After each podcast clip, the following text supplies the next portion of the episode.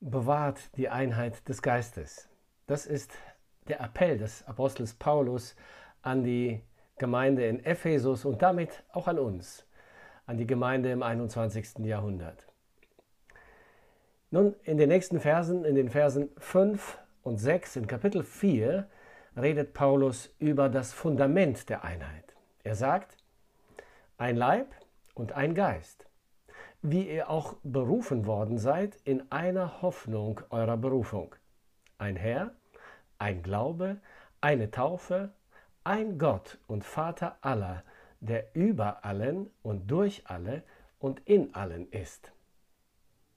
Das Fundament der Einheit ist damit definiert und es liegt im dreieinigen Gott. Er wirkt diese Einheit als Gott Vater, Sohn und Heiliger Geist. Alle drei Personen der Gottheit bewirken die Einheit. Unser Gott ist eine unzertrennbare Einheit. Zunächst einmal sagt Paulus ein Leib, ein Geist und eine Hoffnung. Was er damit sagen will, ist, dass wir durch den Heiligen Geist in einen Leib hineingetauft worden sind, in den Leib Christi. Wir sind ein Leib, eine unauflösbare Einheit. Wir sind ein Leib durch den Heiligen Geist, der in jedem Christen wohnt. Hier geht es nicht in erster Linie um die Wassertaufe, wenn er sagt, wir sind da hineingetauft worden, sondern um die Geistestaufe.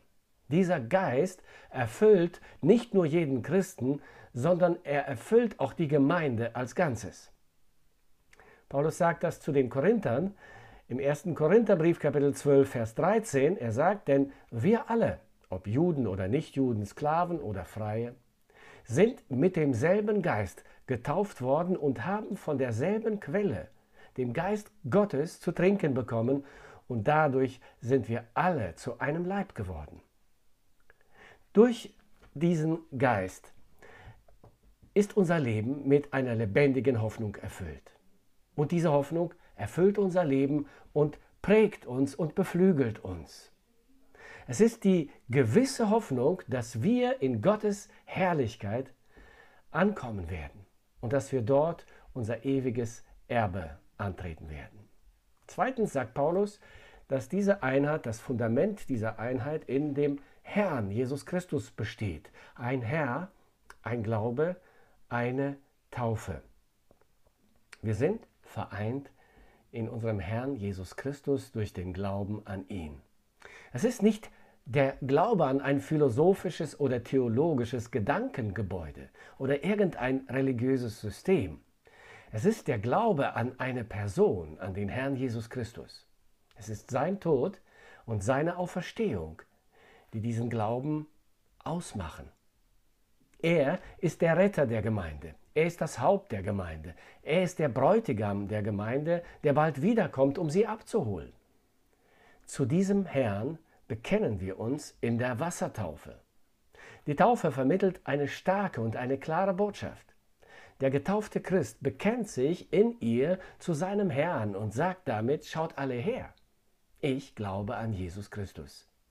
Ich bin mit ihm für mein altes Leben gestorben und mit ihm zu einem neuen Leben auferstanden.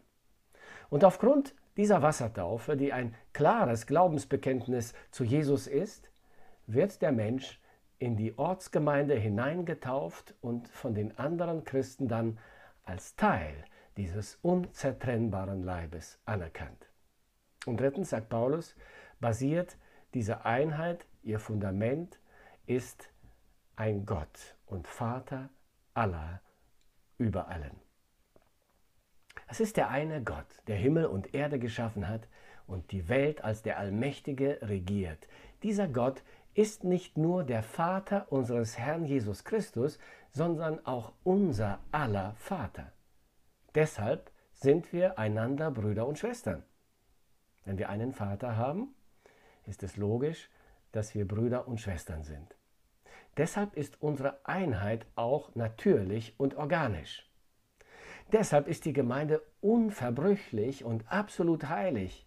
Und jeder, der sie angreift, gefährdet oder zerstört, wird schuldig an der Gemeinde und an dem dreieinigen Gott. 1765 wurde John Fawcett berufen als Pastor einer kleinen Gemeinde in Wainsgate in England. Er diente dieser Gemeinde sieben Jahre lang treu und fleißig als Pastor, aber sein Gehalt war so klein, dass seine Frau und er Mühe hatten, die Enden zusammenzubringen.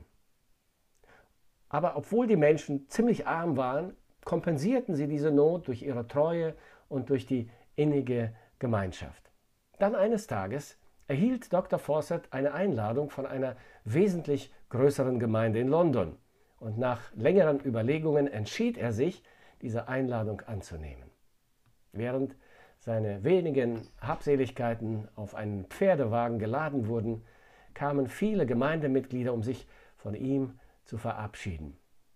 Berührt durch diesen bewegenden Liebesbeweis fingen seine Frau und er an zu weinen. Schließlich rief seine Frau, Oh John, ich kann das nicht ertragen. Sie brauchen uns hier so sehr. Gott hat auch zu meinem Herzen gesprochen, sagte er. Sag ihnen, sie sollen wieder abladen. Ich kann dieses Band der Gemeinschaft nicht brechen. Diese Erfahrung inspirierte Dr. Fawcett zu den Worten des weltberühmten Liedes.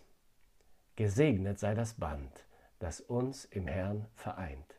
Geknüpft von Christi Liebesband bleibt's fest, bis er erscheint. Vor unseres Vaters Thron steigt ernstlich unser Flehen. In Leid und Freud ein Herz, ein Geist. So klingt's dem Vater schön. Wir tragen jede Last mit schwer geprüften gern. Des Mitleids Tränen fließen oft, vereint vor unserem Herrn. Und scheiden wir allhier, so trifft uns tiefer Schmerz. Doch bleiben wir im Geist vereint und pilgern himmelwärts.